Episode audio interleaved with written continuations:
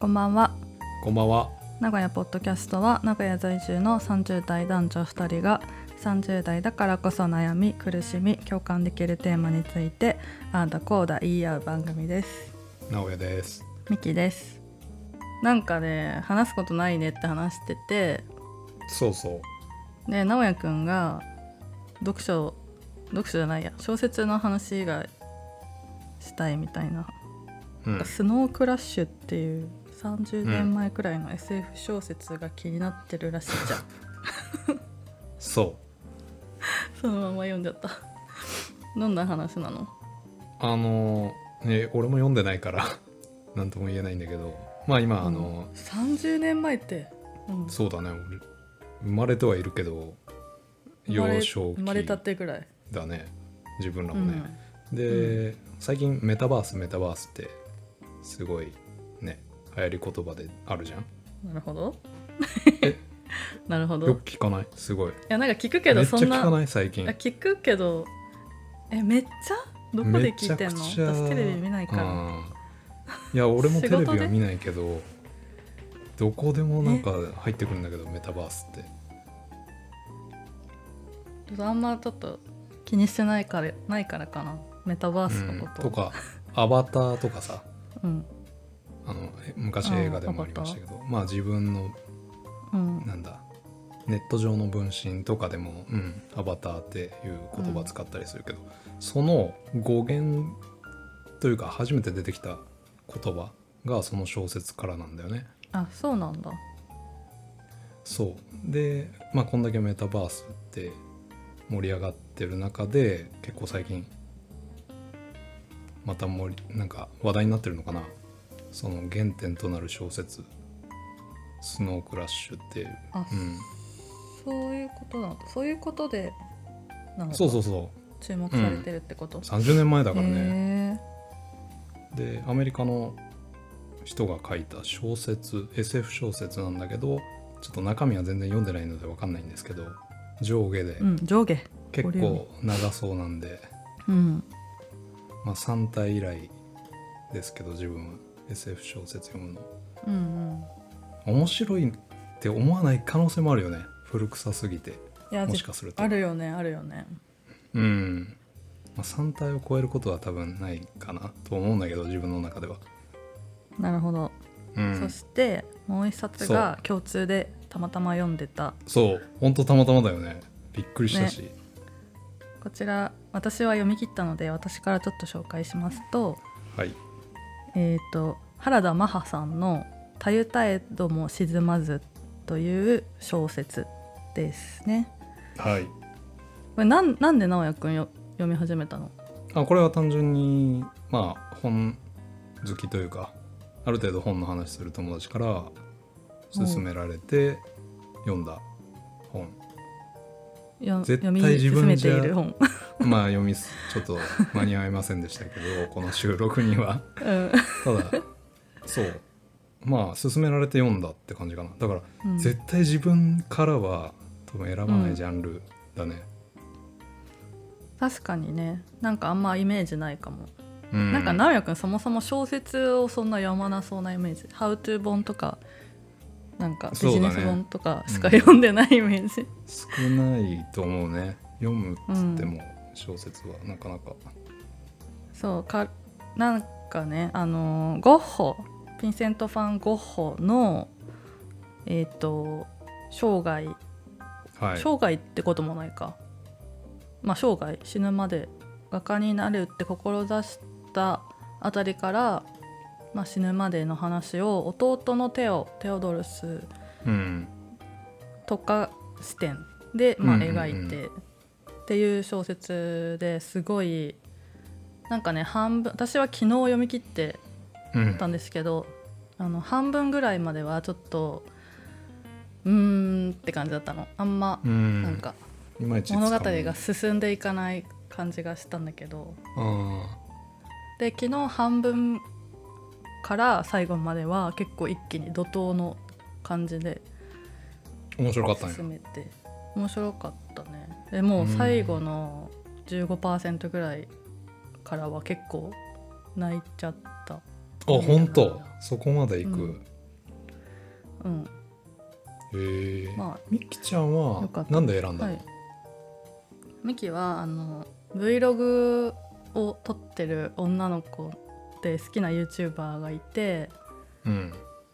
YouTube のチャンネルの名前が「優香の日々」っていうやつ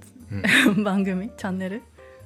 で、うんまあ、その子女の子がすごい読書家なんだけど彼女が一番好き、一番ってことはないかがすごい好き原田マハのことをすごい好きで特にうんこの「低態度も沈まず」を激推ししててで私は読んだことなかったんだけど彼女が今はあの森博にハマってるっていうことをよくいあの YouTube の中で紹介してて。あー私も森博すごい好きだからってことは多分はい趣味合うでしょうと思ったのとうーんもともとゴッホの絵が好きなので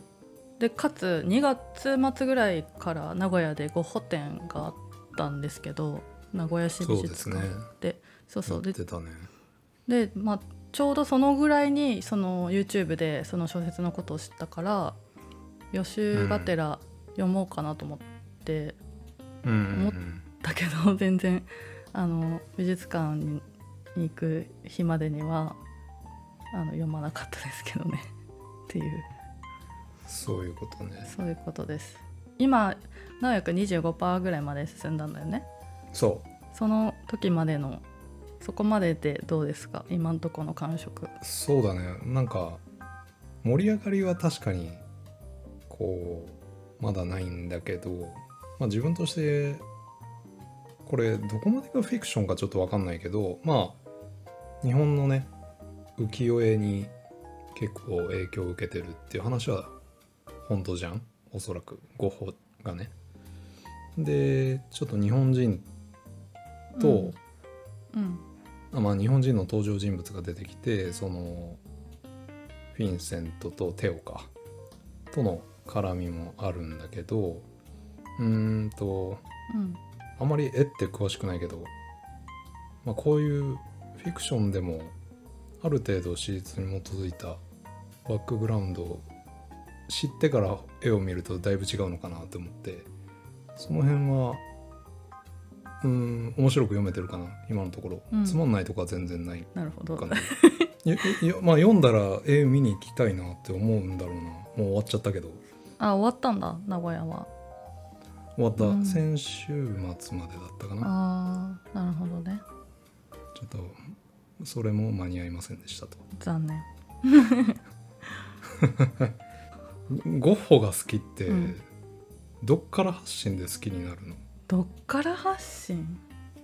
どあでもなんか美術館に行くようになったのが全然詳しいとかないないけどね全然詳しくないし有名なことしか知らないけどあの一応大学時代にフランスに留学してた時があってうんでフランスってもうすごい距離が近いの美術館に行くのが全然特別なことじゃなくてあ毎月1日は無料で入れるしあへえもうそもそも日本よりも入場料とかも全然安いし、まず数も多いしみたいな。っうんてとこでまあ貧乏なね大学生だったからさ、まあ、1日だったらただだから、 まあ、ただじゃなくても本当安いもう5ユーロとかで入れたと思うんだけど、うんうんうん学生ってのもあったしうんうんで暇もあるのでよく行行くようになってフランスで行き始めてでそれまでは全然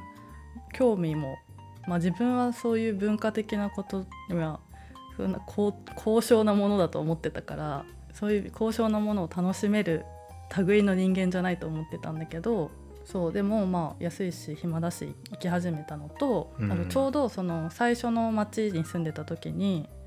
同じ寮に住んでた日本人唯一の日本人女性で年上のお姉さんが美術史の専攻で大学に進学するためにフランスにいる人だったのねだからうん彼女にすごいいろいろ教わって、教わってっていうか一緒に連れてってくれて、見るようになってで行くってなったら見方も分かんないし美術のうん芸術分かんないけどまあでも感じるものだろうっていうのはなんとなく思って、うんこのなんていうのうんうんちくとかババックボーンとかを知ってることが大事なんじゃなくて見てどう感じるかが大事なもんでしょみたいなかっこいいねこうぼ漠然と見るだともうマジで通り過ぎて終わっちゃうから自分が一番好きな好きなのはどれかを選ぶっていう風に決めて美術館に入るようにしててでまあ見てあこれが好きここはこれが好きとか今日はこれが一番好きだったとか、っていう風に見るようになってはいなんだかんだでし知ってゴッホの絵をねであの一番有名な「星月夜」っていううん絵を見た時にわこれは好きって思っなるほどねうーんそうだよなフランス行っとったもんなゆかりのあるアーティストはどうしても頭に焼き付くよねゆかりホランダ人だけどまあフランスでうん、舞台ああフそランういスうがこと主に活躍の場なのかな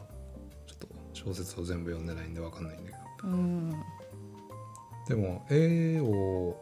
絵に興味が湧くのは自分はそういうきっかけじゃないけどこの小説でねうん印象派っていううん結構キーになるワードが出てくるんですけど今までなんとか派とかさ、うんなんか歴史の教科書でちょっと出てくるぐらいのレベルじゃなかった、世界史かなちょっと忘れたけどうんで言葉は知ってるんだけどじゃあそそうのだね成り立ちとか結局印象派ってどういうものを印象派っていうのかとか、対立する派閥との関係とかその辺うもんフィクションなりに、まあねある程度うんあの事実に近い形で書いてくれててあそういうことなんだみたいなところが結構あってまだ25%だけど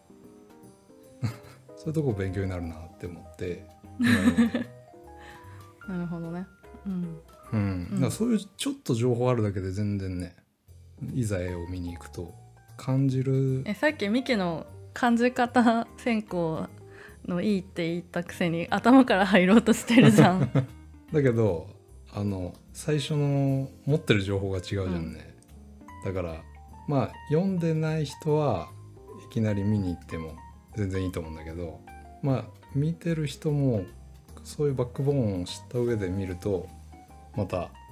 2回目同じ絵見ても全然